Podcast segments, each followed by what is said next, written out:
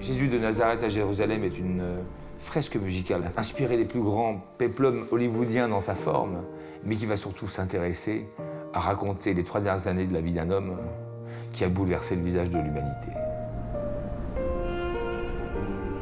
Cette idée-là, euh, je l'ai dans la tête depuis, très longtemps. Ça a dû germer pendant une quinzaine d'années, je dirais euh, presque pendant, euh, on va dire, presque 50 ans. Je me souviens, c'était c'était il y a 2-3 ans, et Pascal avait demandé à me voir pour qu'on se parle d'un projet. Et je suis arrivé, j'étais très heureux de le, rencontrer. C'est quelqu'un pour lequel j'ai beaucoup de respect, d'admiration. Mais là, tout à coup, je me souviens que j'étais en face de lui, il avait devant lui un grand livre avec une icône, je crois, puis j'avais cinq lettres à l'envers. Alors, dans ces cas-là, fait On essaie de regarder ce qu'il y a et je vois Jésus. Je me dis, bon, ça y est, là, il est fou.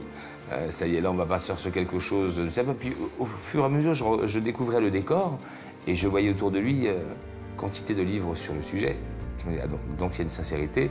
Donc, c'est pas simplement comme ça l'idée qui lui est venue le matin. Le fait de parler de Jésus, euh, tout simplement, me ramène à mon enfance.